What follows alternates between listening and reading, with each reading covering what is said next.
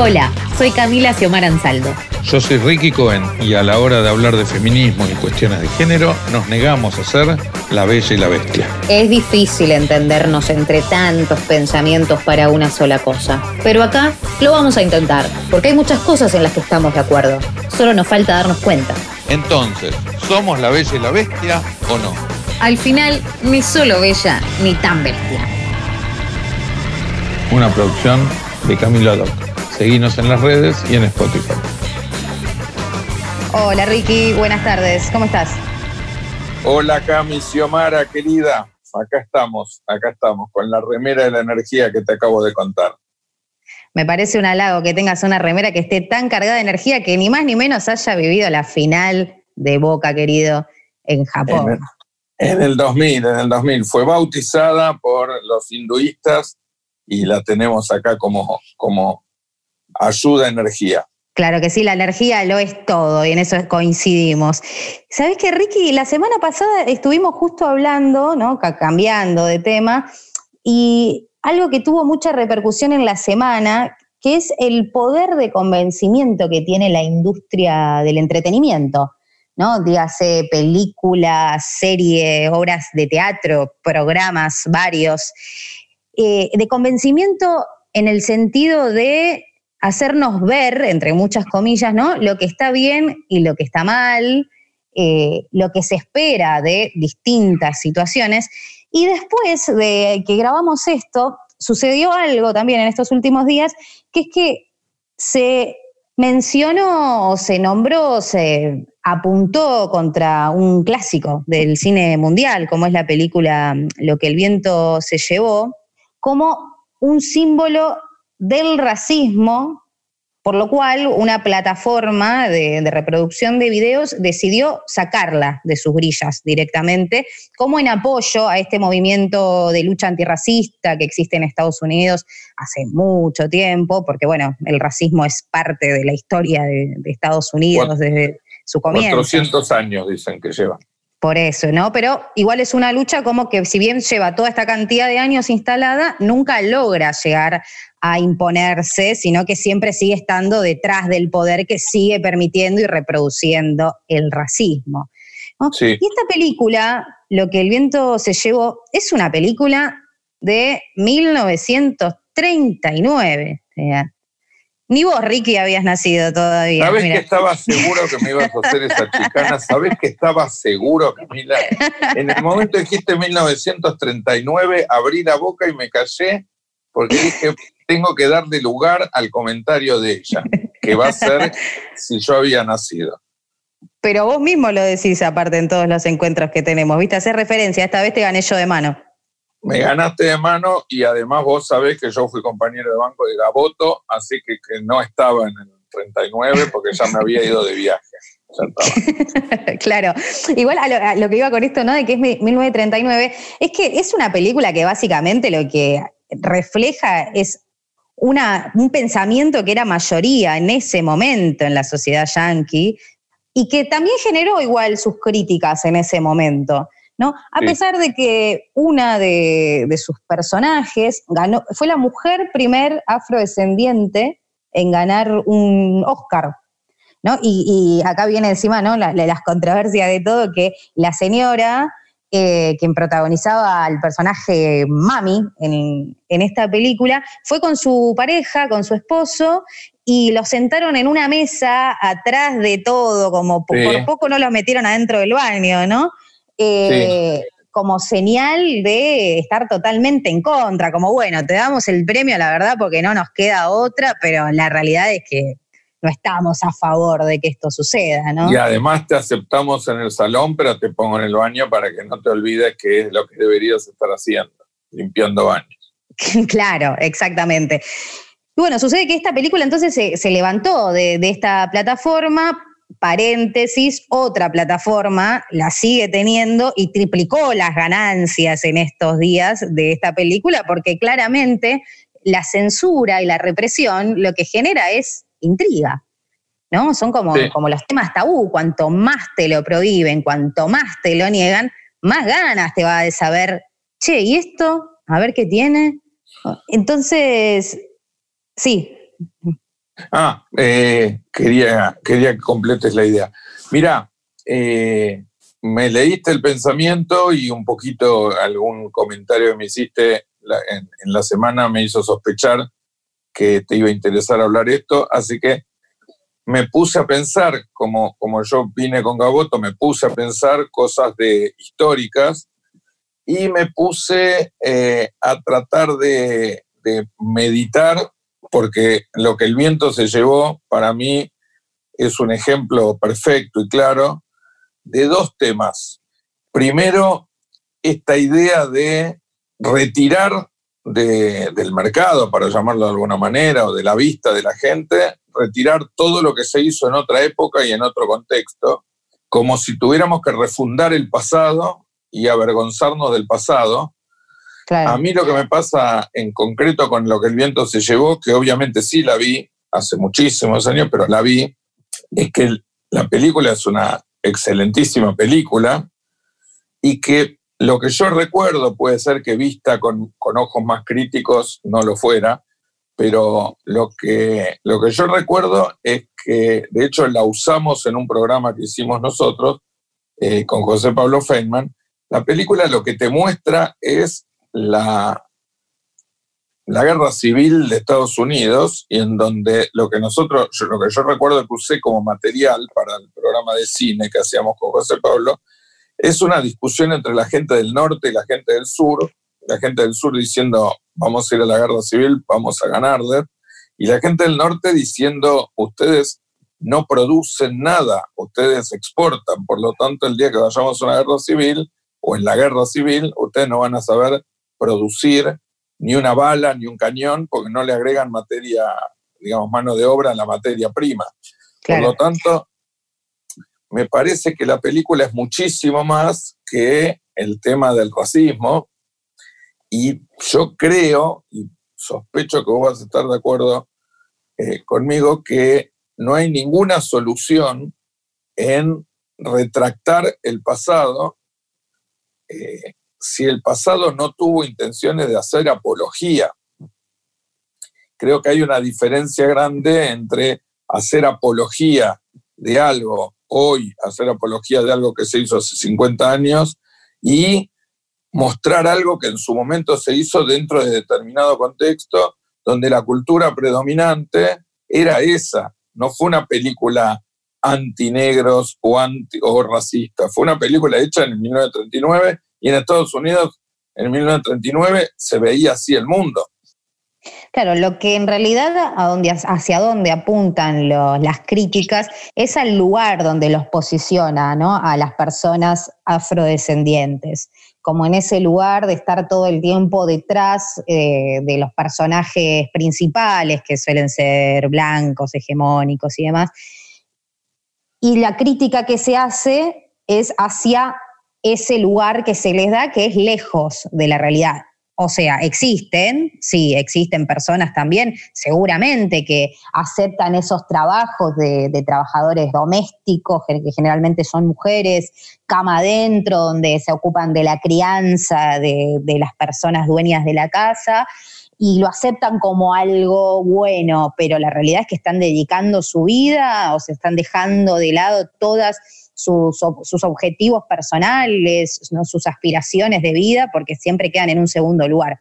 Ahora, yo concuerdo con vos, y eso me, generó esa pregunta cuando me enteré de esta noticia, es, ¿sirve reprimir? ¿Sirve censurar algo para generar realmente un cambio?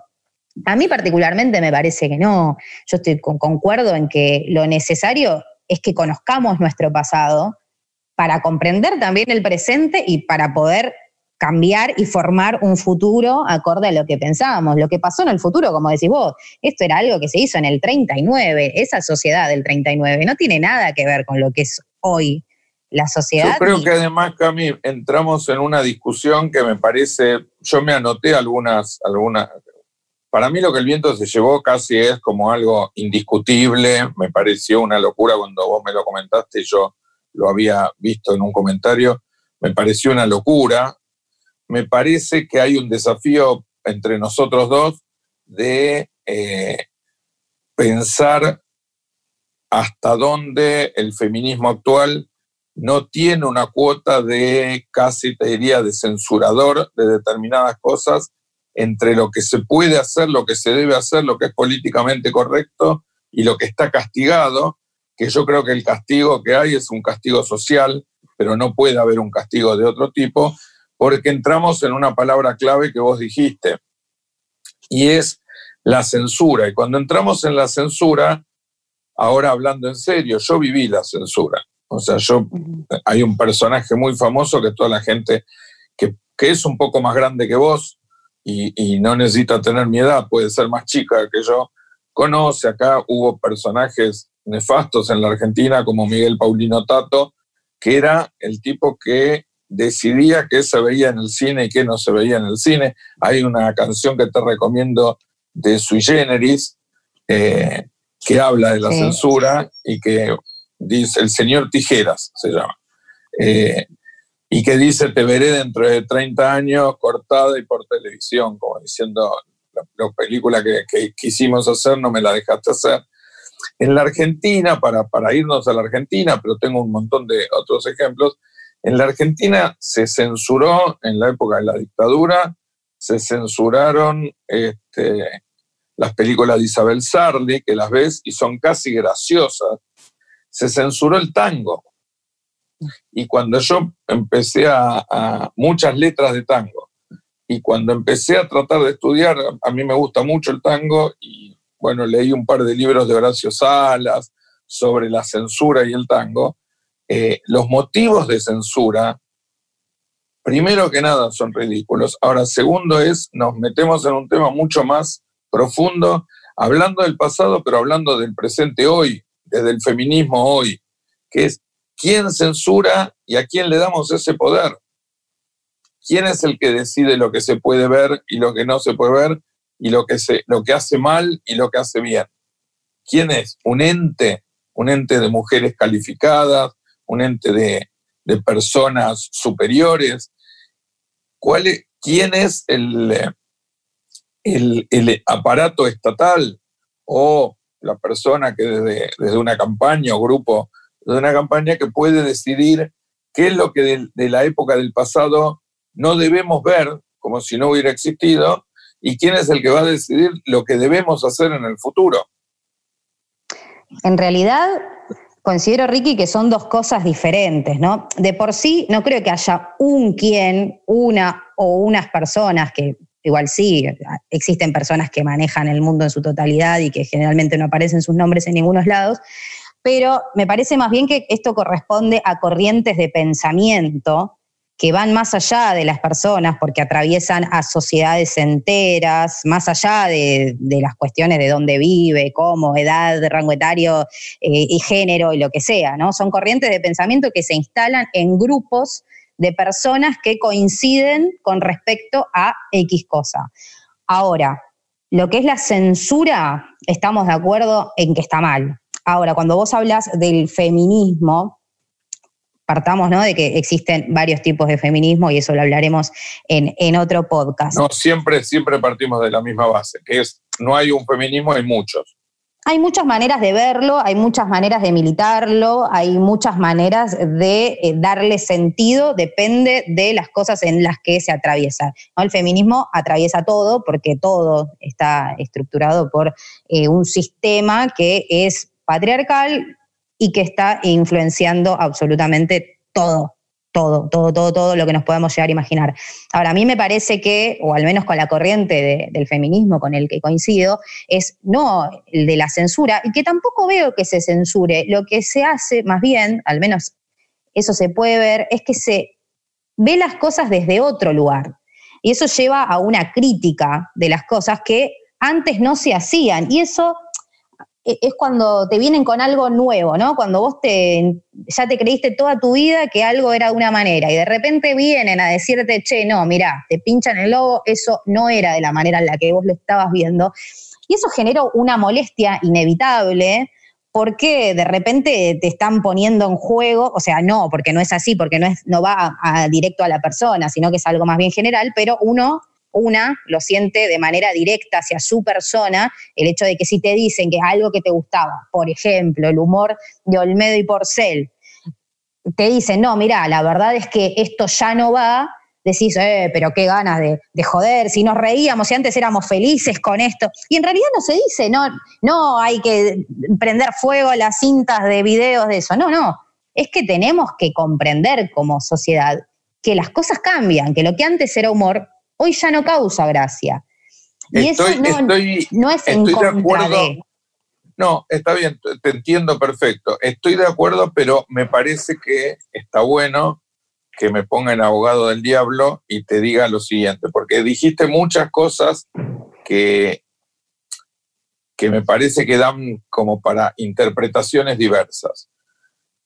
La primera pregunta que te vuelvo a repetir, no para que me la contestes, sino para la que me hago yo a mí mismo, digo, las películas de Olmedo y Porcel, el teatro de revistas, podemos hablar del teatro de revistas, teatro de revistas en la Argentina tuvo, fue, un hito y era una época increíble, siempre se contaba en, el teatro de revistas, siempre, lo, yo que trabajo en producción, heredé el mito de que en el teatro de revistas eh, los hombres iban a ver a las mujeres desnudas y las mujeres iban a reírse de los chistes que los hombres hacían de las mujeres. O sea que era doblemente complicado el problema. Este, ahora, usando una palabra que no me gusta para nada, porque la usa otra gente con otro sentido y, e incluso incluye en la economía y no, no incluye en el resto de la vida, pero yo tengo la sensación que estamos frente a un dilema que tiene que ver con este comentario tuyo de, no, che, eh, hay cosas que no causan gracia, y yo tomo como límite, porque también tenemos que estar hablando de distintos matices, tomo como límite las cosas que son graves, como puede ser la violencia de género, como puede ser la inequidad de género, como puede ser obviamente los femicidios y tantas otras cosas más en donde la mujer sufre directamente por su condición de mujer discriminación o situaciones de inequitatividad o como se diga. Eh, ahora, lo que me parece es que lo que, si nosotros no cuidamos algo, si entre toda la sociedad no cuidamos algo y nos ponemos de acuerdo, vamos a caer en un error que va a ser matar, matar el pasado en todas aquellas cosas en donde en su momento, bien o mal, las cosas eran así. Quiero decir, nosotros ahora con, la época de la pandemia estamos viendo mucho cine. Entonces estamos viendo muchas películas de Clint Eastwood, por ejemplo. ¿Qué hago con las películas de Clint Eastwood? Donde la mujer está puesta en un lugar que es absolutamente secundario, estamos viendo las películas del oeste, pero el mismo Clint Eastwood que hace una película del oeste y pone a la mujer en un lugar totalmente secundario eh, y de maltrato y de violencia, porque también se le pega a esa mujer. 30 años después hace One Million Dollar Baby y muestra cómo él la lleva a una boxeadora y la saca de la pobreza lo que me parece es que si nosotros tenemos que matar, tenemos que matar lo que el viento se llevó, tenemos que matar el teatro de revistas, tenemos que matar, te voy a decir algo peor todavía, los sketches de Tinelli, tenemos que matar Olmedo y Porcel, y tenemos que matar tanto, tanto, tanto arte, tanto cine hecho. y yo creo, y vos me diste la llave el otro día charlando muy así, muy rápido, como hablamos nosotros a las apuradas, pero me parece que lo que uno tiene que hacer es plantearse cómo representa y cómo genera un sentido común diferente hoy. Es que estamos de acuerdo. En el pasado, sí, sí, sí, creo que sí, por eso te decía. Creo que lo que pasó en el pasado es un testimonio y un documento de la época en la que se vivía. Y cada uno lo leerá, yo en eso, por eso te decía la palabra la palabra libertario a mí me cuesta mucho usarla por lo mal que está usada en general en la Argentina y en el mundo. Entre los liberals. Eh. Ahora, yo creo que la gente tiene que tener el derecho a ver todo lo que pasó, todo lo que se hizo, todo lo que se construyó.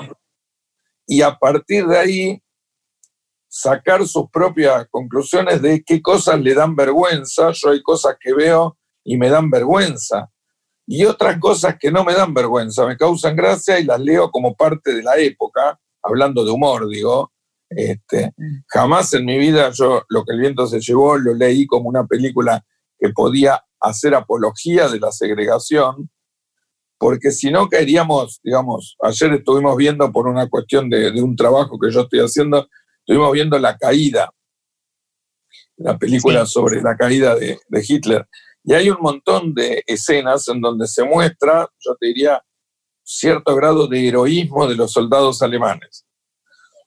A mí, ver una película donde yo veo un alemán que me parezca un héroe, me parece vomitivo. Ahora, la película tiene esas escenas, primero que nada porque es alemana, y, y, los alemanes piden disculpas, pero al mismo tiempo te muestran un poquito que ellos no eran tan malos, siempre bajo línea, pero te lo muestran. Eh, y para mí hay que bancársela y decir, ¿te gusta, no te gusta, te parece bueno, te parece malo, corresponde, no corresponde, esto va, esto no va, pero nosotros no lo podemos decidir ninguno de nosotros, quiero decir, no lo puede decir ninguna agrupación ni nadie. Es algo que me parece que se supera en la medida que propongamos un futuro mejor y generemos contenidos que superen y que instalen un sentido común superior al que viene del pasado. Hasta ahí yo creo que podemos llegar. Creo que estamos de acuerdo en esto, no es que estoy discutiéndolo con vos, pero digo, no, no, claro. después ponerme a revisar el pasado, a pensar qué puede ver la gente y qué puede no ver la gente, a mí me asusta mucho por las experiencias, por lo menos de Latinoamérica. Digamos. Es que no tiene sentido. No tiene sentido y no es que, porque vos lo decías, si tenemos que eliminar censurar, reprimir todas las obras que a lo largo de la historia hicieron referencia a un hecho nefasto y nos quedamos sin nada directamente o con muy pocas cosas, porque la mayoría tiene, ya parten desde una visión que es antaña, que es retrógrada, siempre hablando del pasado, ¿no? Pero no desde un lugar de crítica, de ah, retrógrado y está mal. Y no, es algo de comprender justamente, contextualizar el lugar eh, en el que se hizo y en el, momento en el que se generó, ¿no? Vos decías igual el, poder del convencimiento, como vos ves una película y no la ves con esos ojos, o escuchás una canción y no la escuchás con, ese oído crítico de decir, mm, está haciendo referencia en realidad, pero también ese es el poder que tiene de convencimiento el entretenimiento, que es disimulado el poder. No es, obvio, no es evidente, se te vende como entretenimiento, pero en realidad te está formando el sentido, ¿no? Si partimos, por ejemplo, de, la infancia, la mayoría, al menos de, mi generación y de anteriores también, nos formamos y crecimos viendo películas de Disney, por ejemplo. Obviamente. Queriendo ser esas princesas flacas, hermosas, con un pelo divino que venía. ¿Vos llegaste a formarte? ¿Vos llegaste a formarte así? No, yo no me formé así por suerte, pero yo sí crecí y yo me vestía con vestidos de princesa también, queriendo ser la Ay, Xiomara, queremos fotos, queremos fotos. Era muy chiquita. Ya ni sé dónde están esas fotos, mira. Pero el tema es que, claro, nuestros padres, nuestras madres, nadie lo veía como diciendo, ah, le pongo la película de la Cenicienta y en realidad ya la voy a condicionar a que va a necesitar de un hombre para poder completarse y ser feliz en un amor que no existe y final. No, nadie lo ve desde ese lugar. Pero ¿qué pasa? También es necesario que ahora que como sociedad crecimos y comprendemos las cosas desde otro lugar, nos permitamos tener esos debates, ¿no? Que, y que no pasan por condenar, pasan por poder darle otra vista, otra lectura totalmente diferente a la que estábamos acostumbrados. Yo coincido, no hay que censurar, censurar, hay que problematizar y ponerlo en jaque desde otro lugar. Bueno, eh, aprovechando mi, vejez permanente, te quiero decir algo. En, en los años 70 había un libro que quienes nos estén escuchando y tengan determinada 35, 40 años para adelante, deberían haberlo ya leído y vos podés ganarte unos años y leerlo y te va a gustar mucho. Eh, un libro muy, muy famoso de Ariel Dorfman, un escritor chileno, que se llamaba, o se llama, se sigue llamando el libro, Cómo leer al pato Donald. Sí, lo leí. ¿Lo leíste? Sí. Cómo era el Pato Donald era la bandera que nosotros teníamos en la época de militancia o en la época de, este, de poder discutir el sistema, y era la denuncia de cómo las películas de Disney, que de paso se decía que, era, que trabajaba para el gobierno y que era este, espía en la época del macartismo, eh, se decía, no, no lo puedo comprobar ni puedo hacer semejante afirmación. Eh, pero digo, me parece nosotros ahí estamos llegando a, una, a un punto muy clave y muy interesante que tiene que ver cuáles son las herramientas de lucha que tiene o que tendría que tener el feminismo, los feminismos, o por lo menos el feminismo con el que yo me sentiría muy cómodo de apoyar, y que me parece que tiene que ver con proponernos, y esto no solo tiene que ver con el feminismo, creo que políticamente, eh, eh, racialmente, hay un montón de valores que se explican y se debaten, y yo creo que hay un paso más para dar.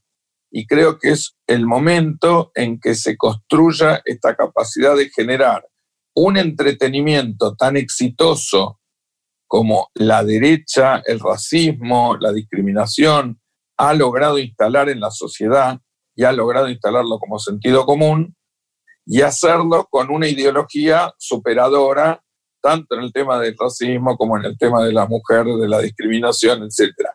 Yo tengo, soy un ferviente defensor de los mensajes no lineales y no literales.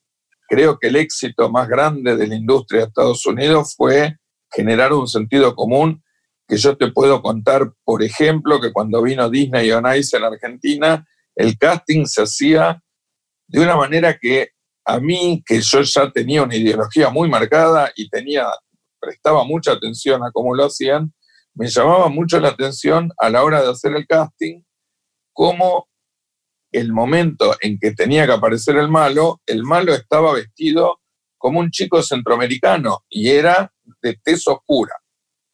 Eso Disney no tenía ninguna duda, después podía dudar entre alguien que pareciera argentino o pareciera peruano. En general Disney cuando hace estas giras las hace por Latinoamérica. Entonces te puede aparecer un peruano, un boliviano, un argentino, pero de que era de tez oscura no había ninguna duda. Y que las, las, chicas que bailan y los otros personajes o están tapados o son rubios. Yo digo, a mí me parece que estamos en una época donde la mayoría, vamos a poner una, serie, la mayoría de las escritoras, digamos, hay una, un gran grupo de escritoras muy talentosas mujeres, eh, hay una enorme cantidad de, actrices mujeres, hay directoras mujeres y también hay directores varones, digo, y actores varones que pueden participar.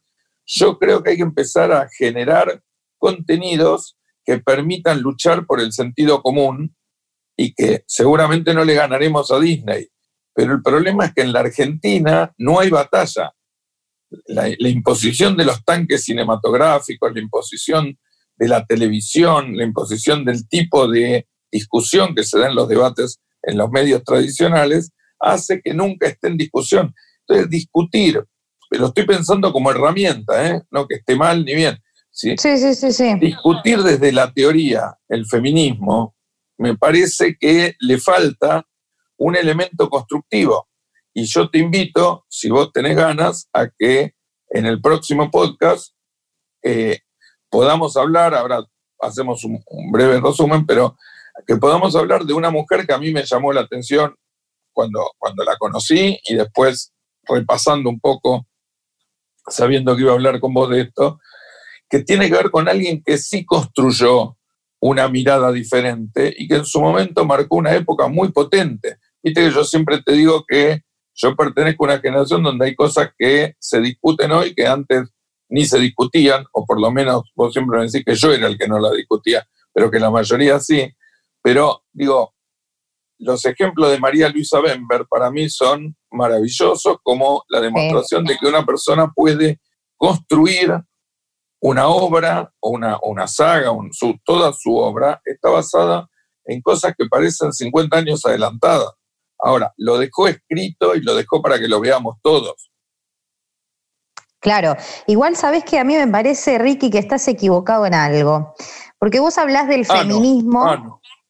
Como algo externo. Y bueno, te das cuenta que vos también de esta manera estás militando el feminismo.